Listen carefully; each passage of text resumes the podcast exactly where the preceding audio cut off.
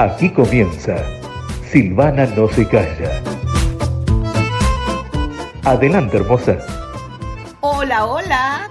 ¿Cómo están? Silvana Trócolo una vez más con Silvana no se calla y quiero que hablemos de algo muy importante, porque es algo que a veces nosotros ni siquiera se nos cruza por la mente, pero también a veces llega el momento de que hay que pensarlo, y hay que pensarlo muy bien, fríamente, con la cabeza y no con el corazón. A ver, ¿cómo es, cómo sabemos nosotros cuando es hora de alejarse de una relación? Bueno, simplemente no se sabe, no lo sabemos, ¿no? Porque no es una decisión que nosotros podamos tomar, ¿no? No se puede persuadir al corazón a que deje de sentir lo mismo que no se puede convencer el fuego de que se enfríe, ¿verdad? Y si en algún momento sientes que seguir adelante es una opción, entonces evidentemente ya tú has tomado la decisión. Ahora, si tomaste esa decisión, ¿cómo te enfrentarías a una situación así? Bueno, te traemos, creo que te traemos una solución. Aquí tenemos siete señales claras que indican el fin de una relación de pareja. Siete señales bien claras, ¿eh? Varias expertas eh, determinan que comportamientos eh, qué comportamientos, perdón, qué comportamientos observan en consulta para saber si el amor hace tiempo que se ha terminado. Sí, o sea, esto no es una cosa que me inventé yo, sino que hay expertas en esta situación que determinan cuándo es el fin de una relación, ¿verdad? Bueno, em, el amor el amor es un... El amor a veces es más problema el amor que el desamor. El amor parece haberse convertido en un objeto de consumo de usar y tirar. Eh, las aplicaciones de citas, no quiero decir nombres porque no quiero patrocinar a nadie, a no ser que ellos me quieran patrocinar a mí, que siempre estoy metiéndolas en el lío.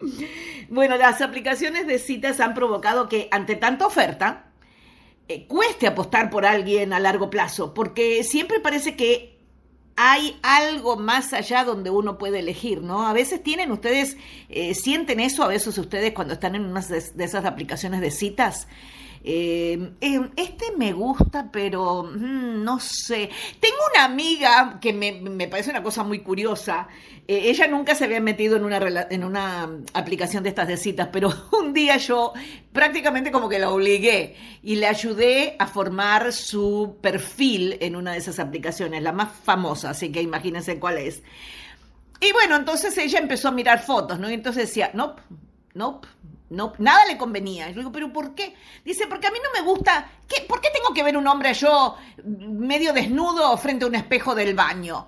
Y este otro no me gusta porque se paró adelante del auto. A mí qué me importa que tenga auto. Entonces le digo, a ver, vamos a verlo de esta otra manera. Porque así hay que hacer, ¿no? Hay que. Si tenés una amiga que sabe un poquito, es mejor. Porque ella no sabía. Entonces, hasta que yo le. La vive, como dice mi papá. Eh, si el tipo está parado al lado de un coche, quiere decir que tiene coche, que te puede venir a buscar, que vos no vas a tener que, que, preocuparte porque el tipo tenga que venir en ómnibus, o en bicicleta, o en moto, o que vos lo tengas que ir a buscar. Tiene coche, buenísimo es eso, o sea, es una buena información, buen pedazo de información para tener, que el tipo tiene un coche, tiene cómo, cómo manejarse, cómo llegar hasta ti, ¿verdad? Y además, y si hay otra foto que te muestra de la cintura para arriba, por supuesto, no nos vamos a poner en, en esas situaciones cuando estos estúpidos de repente te mandan una foto hot, como dicen ellos, eh, que te muestran todo y que uno no pidió. Si uno la pide, bueno, ya, eso es otra cosa. Pero que se saquen fotos adelante de un espejo y que te muestren que tienen buen físico, que están en buenas condiciones físicas, eso es buenísimo, porque si yo me cuido, yo quiero estar con alguien que también se cuide, que no tenga panza, que no, bueno, no sé, porque hay gente con pancita que, con pancita, que está muy bien también. Pero bueno, va, vamos a dejarlo así. Lo que estábamos diciendo es eso, que estas aplicaciones de citas han provocado que eh, uno tenga así como que titubee, ¿no? Porque sí, no, a lo mejor más adelante encuentro a otro, conozco a otro, pero para eso, de eso se trata en las aplicaciones de cita. Le podés dar like a una foto y después ver si te contestan, si hacen un match y te contestan y comenzás a hablar y encontrás la conversación adecuada, no una, una conversación estúpida, ¿no? Porque hay gente que también te escribe yo estoy hablando como mujer ahora, ¿eh? Que hay hombres que te escriben estupideces, que te hablan de autos, que te hablan de qué sé yo, de cosas que no tienen nada que ver con, con llegar a conocer a una persona. Entonces esas cosas, ya tú sabes, te dio like, hicieron match, pero no hacen match en realidad en la vida actual. Entonces seguís buscando. Eh, tenés opciones. No es como que, ay, conociste a este y que ya te quedaste enganchada con ese y ya. No, no, no, no. Hay muchas opciones sin tener que llegar a conocerlos. Ahí cuando tenés la conversación con la persona es cuando te vas a dar cuenta si esa persona te, te va a convenir o no o te presenta muchas banderitas rojas de esas que son de peligro y que tenés que decir, no, ya este unmatch, lo cancelo, no quiero saber más nada de él, lo bloqueo, lo que sea, ¿verdad? Bueno, eh, de eso se tratan estas aplicaciones de, citas que, son tan comunes ahora, ¿no? Em, dar el paso de dejar una relación continúa siendo muy complejo, por mucho que pensemos que al otro lado nos están esperando todas estas maravillas que supuestamente aparecen en las aplicaciones de cita. O quizás precisamente por eso eh, se hace muy, muy complejo el, paso de, terminar, de dejar una relación. Bueno, vamos a seguir. Hay una persona que se llama Raquel Gallardo, no, perdón, Raquel Gargallo, ¡ay, Dios mío, yo no sé ni lo que estoy leyendo, los lentes estos que me hice no están nada buenos. Es coach y ella apunta que generalmente lo que cuesta asumir es que la relación ha cumplido ya su función en nuestras vidas y hay que buscar otra forma de relacionarse entre los dos. Eso se, habla mucho, hacen muchos memes, memes que se dice en inglés, acerca de esto, ¿no? Toda la gente que llega a nuestras vidas llega por alguna razón. Algunos para bien, otros para mal otros porque tienen algo que enseñarnos. Y ya cuando se terminan esas cosas, ya, ya la persona pasó por tu vida, ya te dejó lo que te tenía que dejar y ya, eh, eh, con eso tiene que bastar. Lo que pasa es que uno, uno tiene el ego. Eh, ustedes saben lo que es el ego, ¿verdad? Bueno, el ego es lo que nos prohíbe a nosotros, totalmente nos prohíbe darnos cuenta de cuando las cosas están bien y cuando las cosas están mal. Porque cuando las cosas están mal y nosotros no queremos darnos cuenta que es nuestro ego lo que nos prohíbe seguir adelante, ahí es cuando las cosas están, pero mal de mal. O sea que el ego es el que tiene la culpa de todo. Pero bueno, em, hay, como les estaba contando, ¿no? Hay otra, hay otra cuestión de fondo que dice Raquel Gargallo, que no aceptamos que la vida, las relaciones y los sentimientos son flexibles, evolucionan, cambian y hay que cuidarlos. Pero sobre todo, que no aceptamos que es posible que cambie la forma en que nos quieren y queremos. Uy, yo tengo una historia acerca de eso, pero se los voy a contar otro día. Una historia propia, algo que me pasó a mí. Bueno, teniendo en cuenta que se trata de realidades que cuesta cuesta ver, generalmente el momento de romper una relación no llega porque sí, sino tras un punto de inflexión. Sobre esta cuestión, la psicóloga Zoraida Granados añade que esa reflexión llega en circunstancias especiales. No llega en mitad de la rutina, no, sino cuando se requiere de la otra persona, no solo como pareja, sino como compañero, amigo o como apoyo inclusive. Y nos damos cuenta de que ya nada es lo que era. Esos momentos, dice Zoraida Granados, esos momentos de darse cuenta pueden ser más o menos conscientes o ser obviados y producen sensación de irrealidad, miedo y frustración. Y es así, así mismo es. Eh, entonces ahora les vamos a contar cuáles son estas señales, señales claras que anuncian que es el momento de dejar definitivamente la relación. Eh, a veces nosotros pensamos que todavía hay esperanza para el amor, pero estas dos señoras, damas hermosas que, de las que estamos hablando, eh, ambas analizan algunas señales claves que hacen distinguir en terapia a aquellas parejas que solo necesitan trabajar sus problemas de aquellas que quizás deberían aprender a decirse adiós con un te quiero. O sea, no mal, no pelearse, no discutir, no tirarse los platos por la cabeza. No, simplemente como, como adultos pensantes y que sabemos que tenemos que decir adiós y lo decimos bien, cordialmente, terminamos pero en buenas condiciones. Con un te quiero sería ideal, pero bueno, a veces es muy difícil, ¿no? Bueno, aquí vamos. Esta es la primera de las señales. Se ha perdido la confianza mutua. Eso es, yo creo que esto es lo peor que nos pueden decir, porque ya cuando uno no tiene confianza en el otro, ya, ya, se acabó todo, ya se, se fundió todo, ya no hay más, no hay vuelta, yo por lo menos no, no tengo vuelta atrás cuando pierdo la confianza en una persona. Entonces ellas dicen, este es uno de los principales síntomas de las parejas que vienen y que podemos percibir que pueden estar totalmente rotas, sin vuelta atrás, efectivamente. No siempre es así, pero es un factor determinante. Esto es lo que dice eh, la, la coach Cargallo. La confianza en el otro nos aporta una seguridad para crecer, ser y formar equipo. Y si se rompe es complicado restablecerla, menos que nosotros mismos. O sea, menos por nosotros mismos. Si bien lo primero que viene a la mente es una posible infidelidad, seguro, cuando uno pierde la confianza es porque ha pasado a lo mejor algo así, una mentira, un engaño, una cosa así, eh, lo cierto es que hay otros muchos motivos para perder la confianza mutua. Hay parejas que sí son capaces de restablecer la confianza después de un engaño. Todo depende en realidad de cada persona, pero para mí, o sea, esta es mi opinión, no tiene nada que ver con las expertas, para mí cuando uno pierde la confianza, ya, se acabó.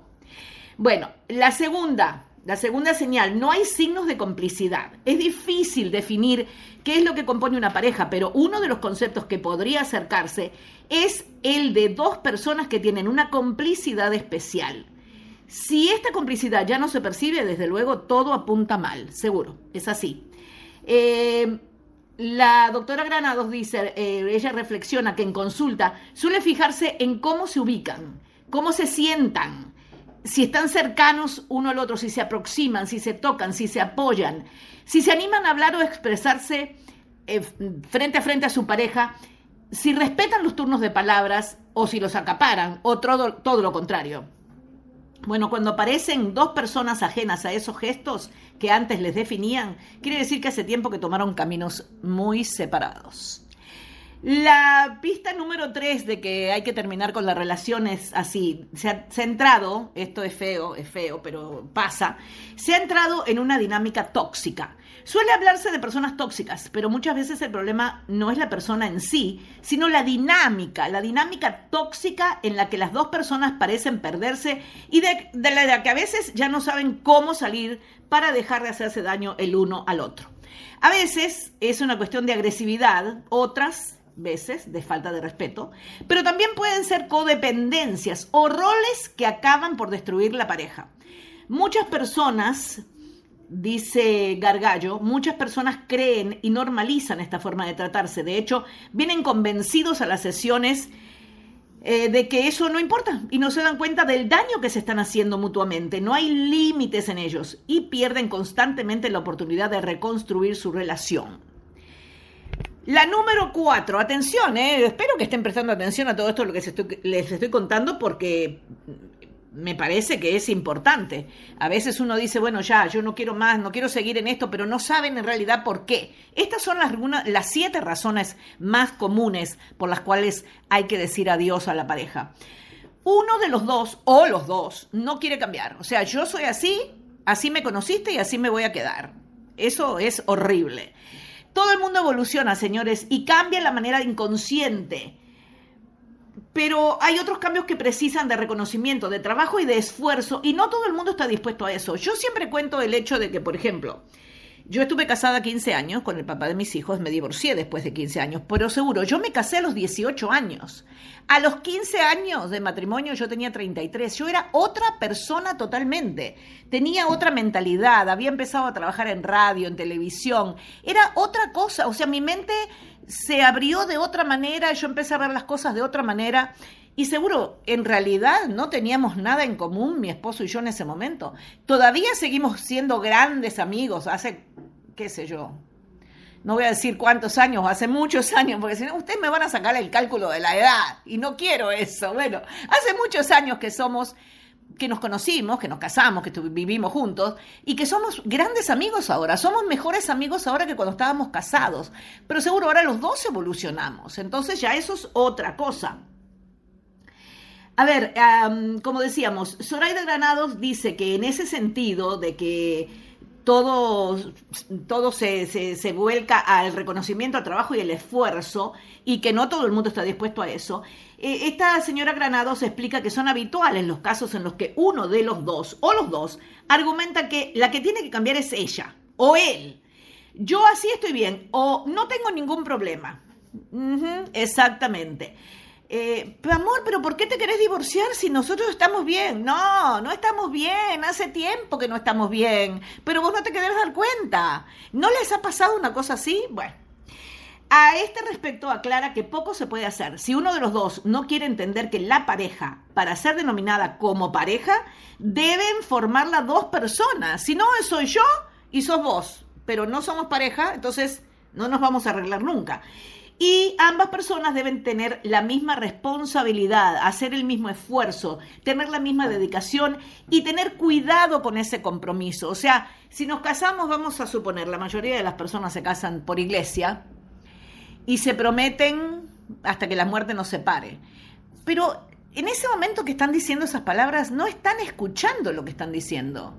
Porque si escucharan lo que están diciendo, eventualmente en algún momento se van a dar cuenta, ah, pero yo dije esto y no lo cumplí, no, no, no lo llevé a cabo, no lo, no lo puse en práctica. Entonces a eso hay que tenerle mucho cuidado y hay que escuchar muy bien lo que uno dice. Bueno, a ver, la quinta pista.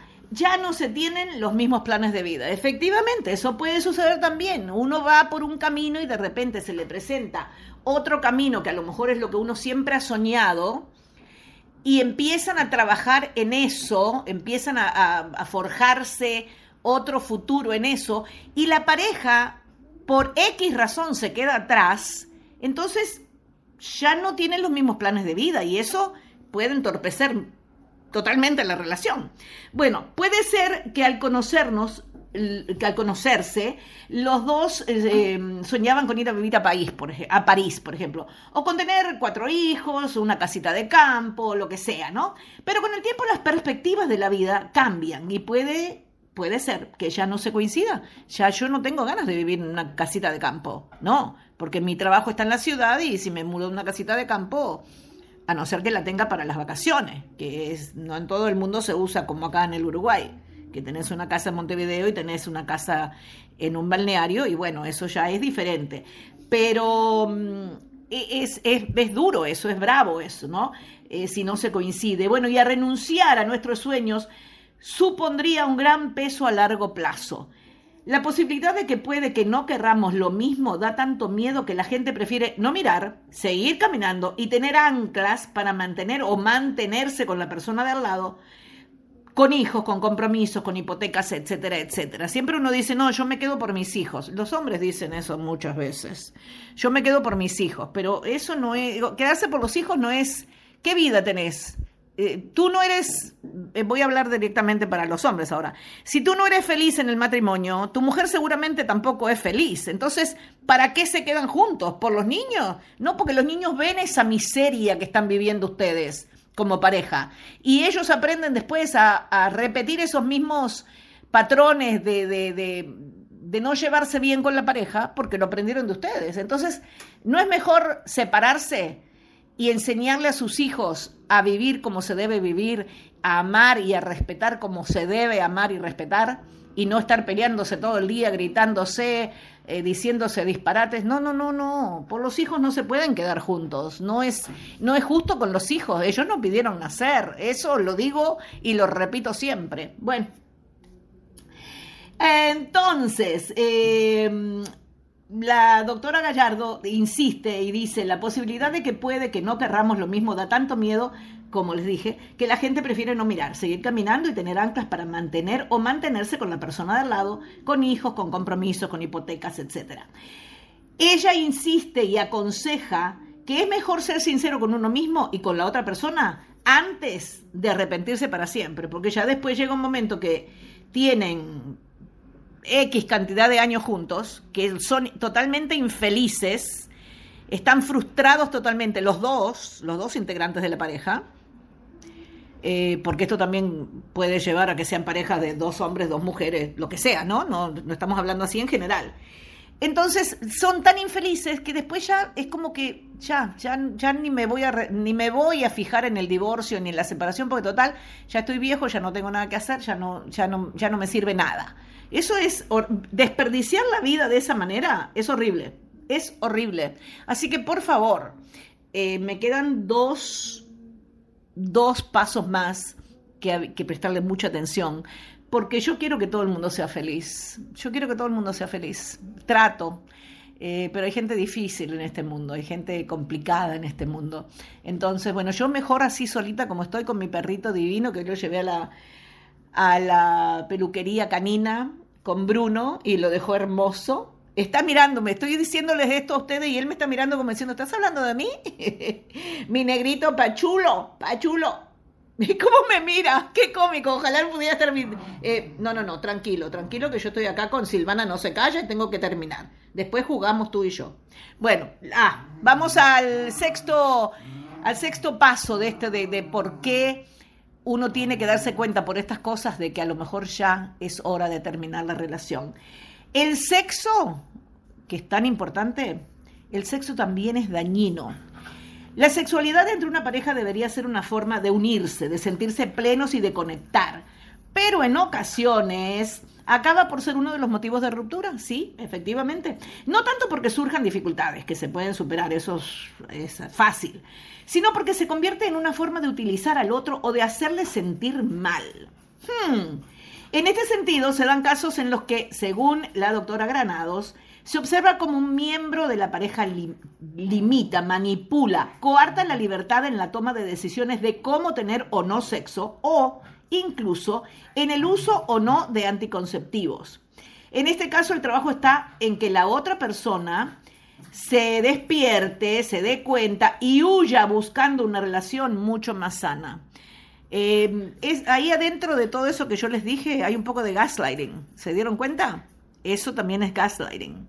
Está muy, muy en el tapete en estos días y hay que fijarse bien porque sí, todas esas cosas, esas manipulaciones eh, son feas, son horribles y cuanto más rápido te salgas de, esa relación, mejor. Bueno, y por último, eh, dice que, bueno, la manera de darse cuenta de que hay que terminar una relación es que el amor ya se ha acabado. Y uno se da cuenta cuando el amor se acaba. Uno se da cuenta.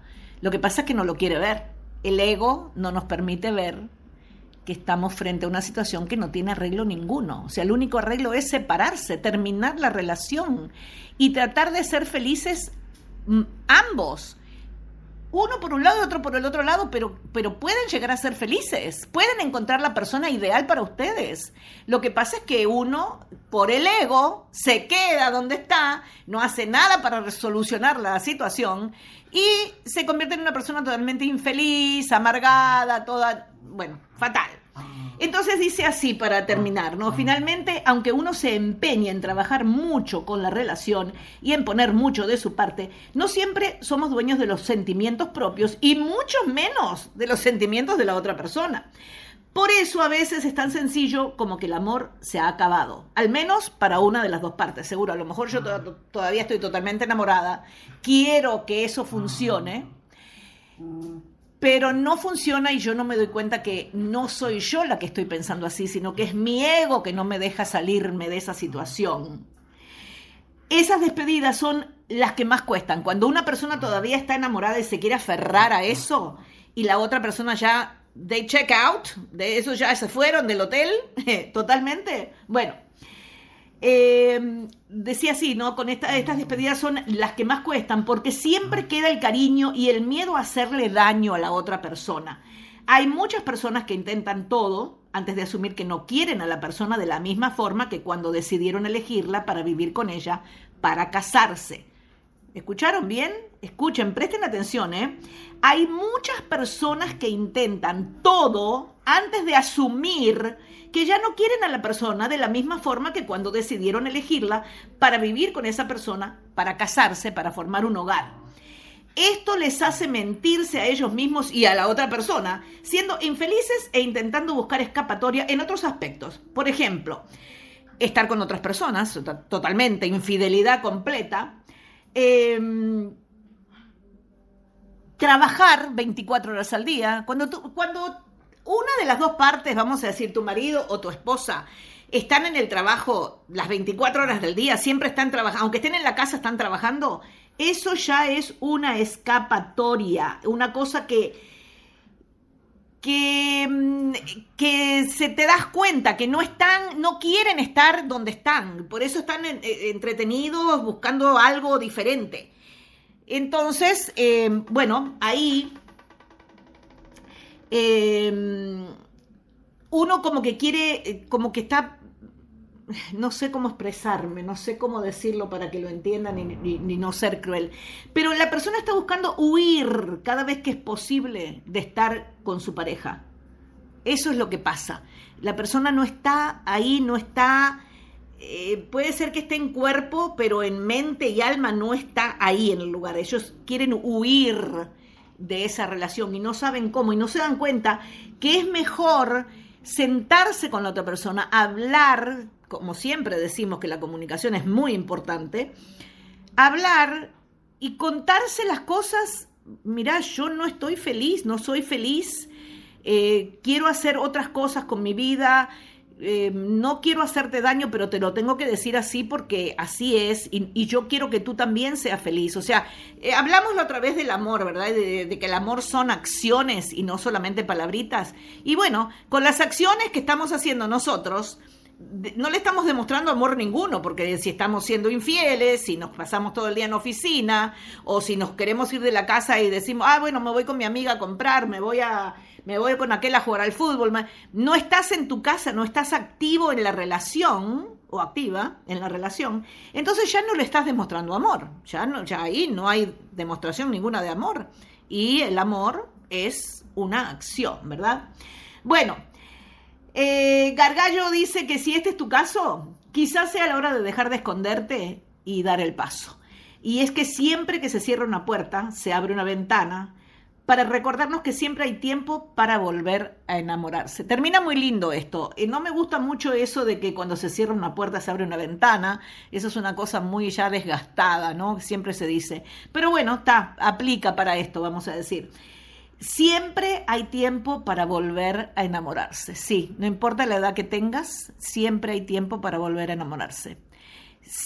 Seguramente hay una persona en este mundo, porque somos muchos los habitantes de este mundo, seguramente hay una persona que es la persona adecuada para ti. Así que, bueno, ojalá que hayas escuchado bien y que le prestes mucha atención a estos que son los siete pasos o siete señales, vamos a decir, siete señales claras que indican que es hora de terminar esa relación de pareja que no les hace bien a nadie, a ninguno de los dos.